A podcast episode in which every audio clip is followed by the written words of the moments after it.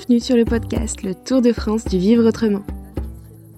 Pendant un an et demi, Maxime Chex a réalisé un tour de France à vélo pour rencontrer celles et ceux qui vivent différemment, c'est-à-dire de façon plus collective, avec plus de faire ensemble et des pratiques plus respectueuses de la nature et de l'humain. Dans presque tous les lieux visités, il a interviewé plusieurs habitants et habitantes pour connaître leur parcours de vie, leurs valeurs personnelles et celles qui fédèrent le groupe. Il a aussi voulu avoir des réponses à des questions techniques sur la façon dont le collectif est organisé. Si vous souhaitez avoir plus d'informations sur ce projet, rendez-vous sur le site Tour de France du vivreautrement.com. Vous y trouverez des articles, des photos et des précisions sur la démarche. Bonne écoute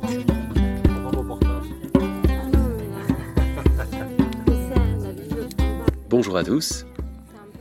Après avoir traversé la frontière belge, je me suis rendu dans le quartier alternatif de La Baraque, à Louvain-la-Neuve, une ancienne ZAD devenue village alternatif, et j'y ai été très bien reçu par Joss, un des premiers habitants en roulotte et habitat léger. Il a accepté d'être interviewé. Donc euh, Joss, bonjour. Euh, alors, je suis désolé, je vais commencer par une question indiscrète. Quel âge tu as? Euh, 69. D'accord. Très bien. Alors, alors euh, du coup, bah, quand, quand es-tu arrivé à la baraque et, euh, et comment était ta vie euh, à l'époque et, et avant Mhm. Donc j'étais étudiant à, à Louvain-la-Neuve. hein. Mhm. Et j'ai interrompu mes études pour aller travailler un an. Et quand j'ai repris, je me suis rendu compte que les, les gars dans mon cours euh, vivaient en roulotte. D'accord. hein. et, euh, et très vite, j'ai été les rejoindre. euh, cette année-là, euh, j'ai beaucoup participé à, à leur vie en, en roulotte. euh, D'accord. et c'était là, donc la première année que des groupes de, de roulottes et de, de bus et des bulles s'installaient dans le quartier là-bas. D'accord. Euh, et euh, l'année d'après, euh, je me suis joint à un groupe qui a construit euh, aussi son logement dans le quartier. Mhm. Et donc je suis- n'en suis plus parti, en tout cas au niveau des racines, j'ai quitté pour voyager, tout ça, mais je suis toujours Ah ouais. revenu. Quoi. Donc ça c'est en 70. Euh, euh, 5 euh, en langage belge. Voilà. Moi, je, je traduirai, t'inquiète. Et tu étais étudiant en quoi? En architecture. D'accord. Comme la, oui, comme, ce, comme la plupart des gens qui étaient avec toi. Mhm. D'accord. Et, euh, et qu'est-ce qui t'attirait dans, dans cette vie euh, en roulotte? Euh, de me souvenir de l'époque. Moi, je me sentais euh, très très bien dans ce mouvement, cette démarche. Euh, bon, euh, c'est vrai que j'ai beaucoup raconté, présenté le quartier, donc voilà. Je ne sais pas si je peux encore rejoindre euh, avec sûreté ce que je vivais à l'époque, ou bien si la- le fait de la- l'avoir raconté 300 fois a Mhm. modifié ma mémoire. Ouais. Mais que je pense au- aujourd'hui, euh, c'est que on était dans dans une période où euh, faire soi-même, euh, prendre en charge sa vie, la réaliser plutôt que de la comment encore la laisser à, à des intermédiaires, euh, c'était vraiment une valeur qui avait pris le devant. Hein. Ouais. Donc 68 et la suite, hein, d'une certaine manière. Ah. Et donc, euh, donc c'était un courant euh, où on, on était enthousiaste de faire ça. Euh, ouais. Et euh, l'au- l'autre aspect, c'est que à un groupe euh, comme ça, euh, le, le- le groupe de roulotte auquel je me suis joint, mais il y avait le groupe de, de bulles euh, à côté, euh, eux ils étaient neuf, les bulles quatre, c'était des... euh, euh, comment encore un très... très joyeux, quoi, très, euh, très motivant, très stimulant, euh, une- un peu euphorique, Ouais. le- la démarche. Et, euh, Ouais. euh, puis des gens qui avaient beaucoup de, de finesse, je trouve. hein. Ils ont très vite, par exemple, établi un lien tout à fait surprenant avec les anciens Oui. du quartier. Ouais. Qui étaient des gens euh, qui étaient effarouchés parce que c'était des, habitants en, en, milieu rural depuis certains, une centaine d'années, des familles établies là depuis très longtemps, et puis on leur dit vous devez partir, on vous, on vous expulse, le NIF. Mmh. prend le parti de mettre tout le monde dehors. Et donc ils auraient pu être à mettre dans le même panier le NIF et les étudiants qui viennent avec. Et en fait, euh, ces étudiants-là ont réussi à, à, établir le lien avec eux, mais très sincèrement, je pense. Hein, euh, en tout cas, je me souviens bien des, des moments d'échange et tout ça. Euh, il y avait, il y avait un, une grande confiance qui s'est installée assez vite entre les, les, étudiants et les anciens. Ok, très bien. Et alors aujourd'hui, aujourd'hui, tu travailles quelle est ton activité rémunératrice pour être euh, terre à terre? Donc, euh, depuis euh, 95, 94, euh, 94. Merci. J'ai comment j'ai commencé la régie de spectacle, donc l'accompagnement technique de spectacle, ouais. spectacle de théâtre. Ouais. Et et en fait, c'était une découverte. J'étais attiré en tant que spectateur. Et puis un jour, on m'a proposé de faire ça. Et euh, j'ai vraiment beaucoup aimé. Euh, et donc, ça, ça a clairement été mon, mon, mon premier choix. Parce que avant, j'ai. Je n'ai jamais pratiqué l'architecture, mais j'ai pratiqué tous les métiers de la construction. Euh, et donc, euh, 95, on est 20 euh, ans euh, plus tard euh, par rapport à ma formation et, donc 20 années d'artisan nomade presque en fait. Hein. J'ai fait de, je, travaillais en, comment encore en artisanat à la construction, mais chez des amis, chez donc en France en, et en Belgique et et puis là, à partir du moment où j'ai commencé ça, ça a vraiment pris le dessus. Euh, et donc j'ai progressivement arrêté les, mes activités dans l'artisanat. Euh, et, j'ai continué jusqu'à aujourd'hui. D'accord, très bien. Et tu n'es pas du tout acteur, non? Non, non, je, ça ça m'a jamais tenté, non. Ouais, d'accord. Voilà. Ok. Et donc, euh, et donc bon, c'est encore des questions terre à terre, mais quelle fréquence de, te, de de ta semaine, enfin de, de ton temps, tu, tu, tu consacres à ça tu saurais dire C'est difficile à dire. Ah oui, oui parce Non, parce que je ne mesure pas en fait. euh, donc, euh, euh, il, il, se fait dans, dans, dans, ma première vie ici dans le quartier. Le quartier mhm. permet de vivre très économiquement. Mhm, mhm.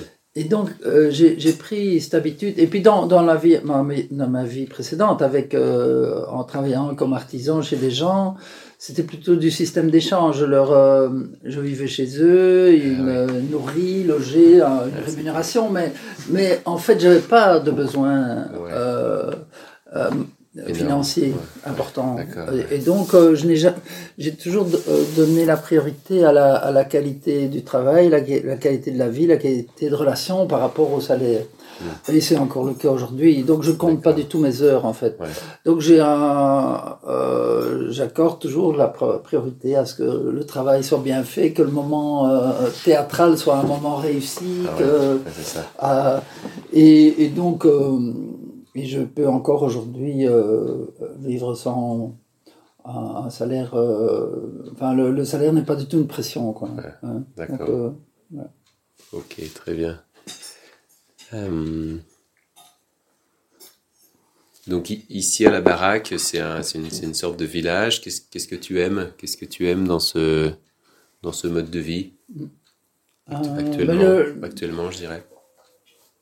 Les, les, les, liens, les liens qu'on a entre nous. Mhm. Euh, et comment encore et puis le, les nombreuses euh, initiatives euh, importantes, je trouve, qui, que, qui, ont, euh, qui sont développées dans, dans le quartier. Donc le, le, fait de pouvoir habiter économiquement, le fait de, de gérer ensemble, le fait de s'entraider. Euh, on a vécu le, le, lien déjà, évidemment, à, à, toutes sortes de niveaux, que ce soit euh, en s'entraider à pratiquement fabriqué aussi ou là, ou que ce mhm. soit euh, s'entraider moralement. Hein, je veux dire, il y a beaucoup de temps.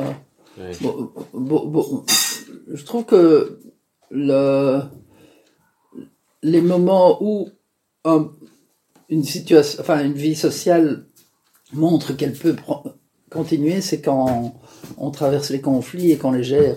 Hein, euh, c'est à ce moment-là qu'on euh, comment encore euh, qu'on acquiert la capacité de faire durer cette ce projet de vie ensemble. Quoi.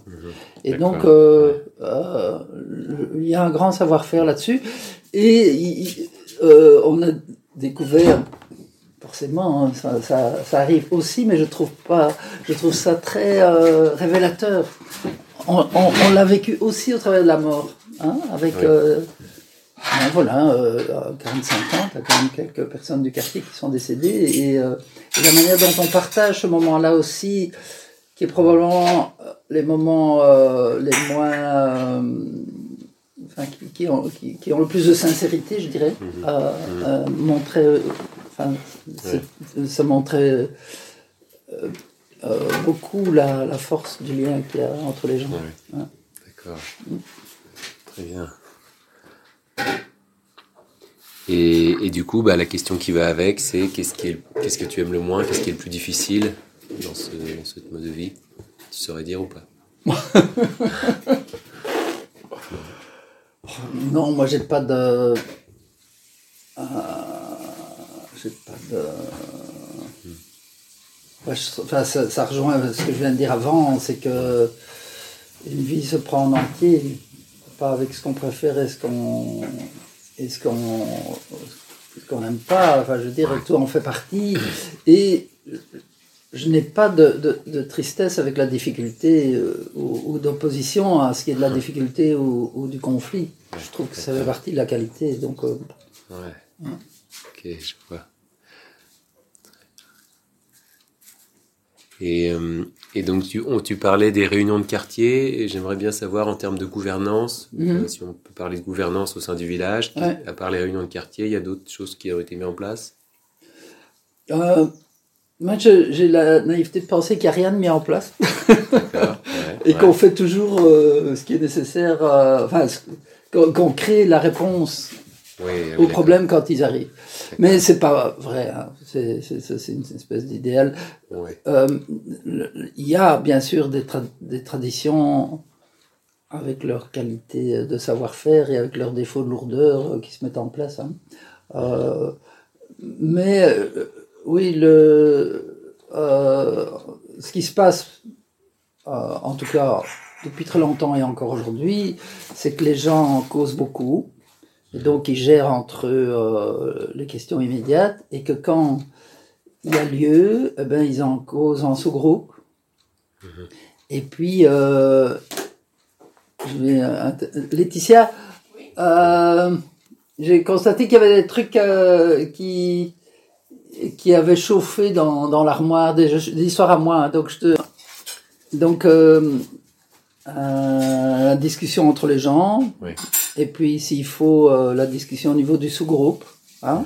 Mhm. Euh, et alors là, il y a quand même quelque chose de, de systématiquement respecté, c'est euh, prévenir une semaine avant avec un ordre du jour, quand on réunit les gens.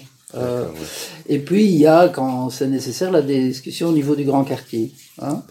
Euh, C'est-à-dire les trois sous-groupes et les maisons.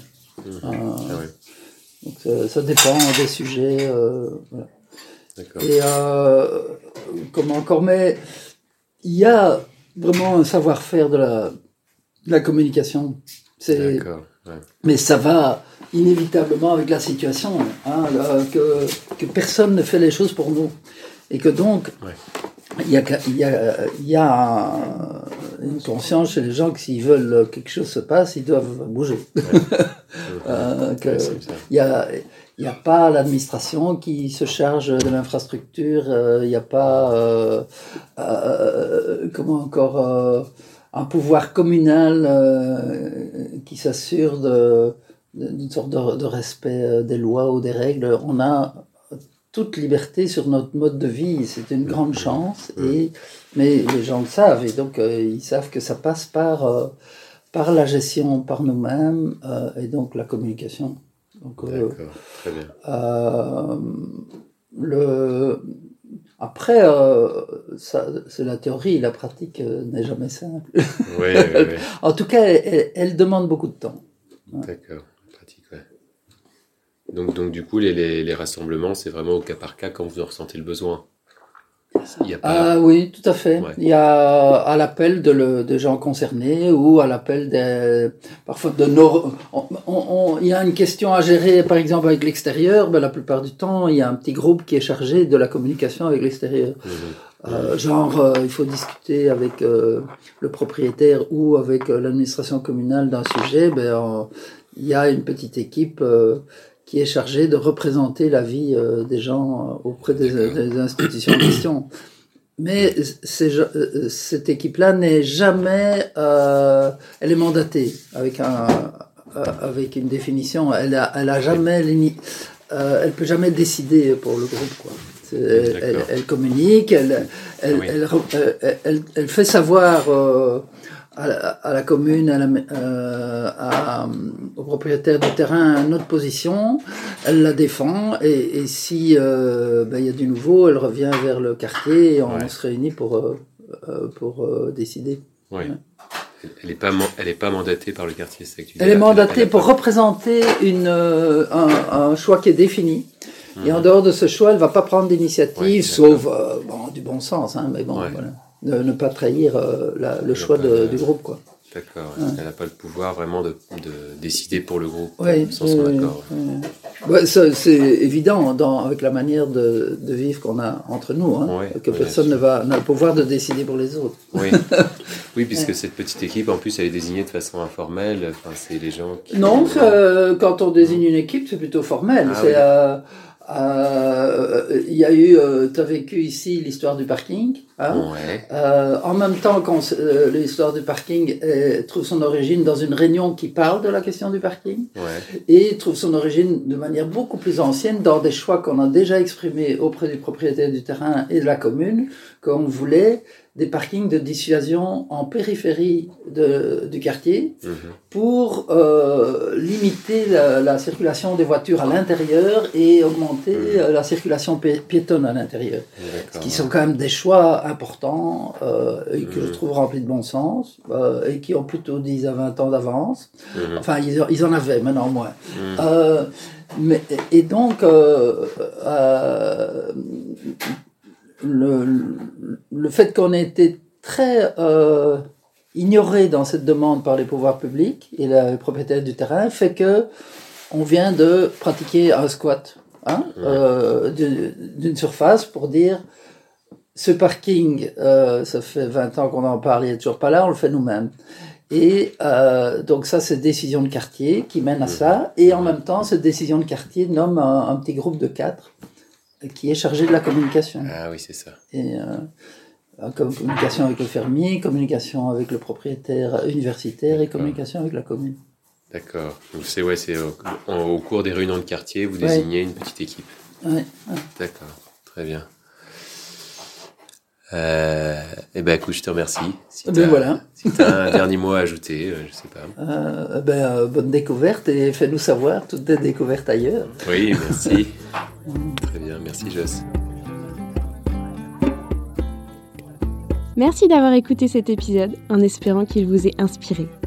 Si ce podcast a attisé votre curiosité, n'hésitez pas à consulter le site tourdefranceduvivreautrement.com. À bientôt pour un nouvel épisode. Réalisation Maxime Chex. Voix off Marion René. Et musique improvisée à l'éco-village de Pourgue.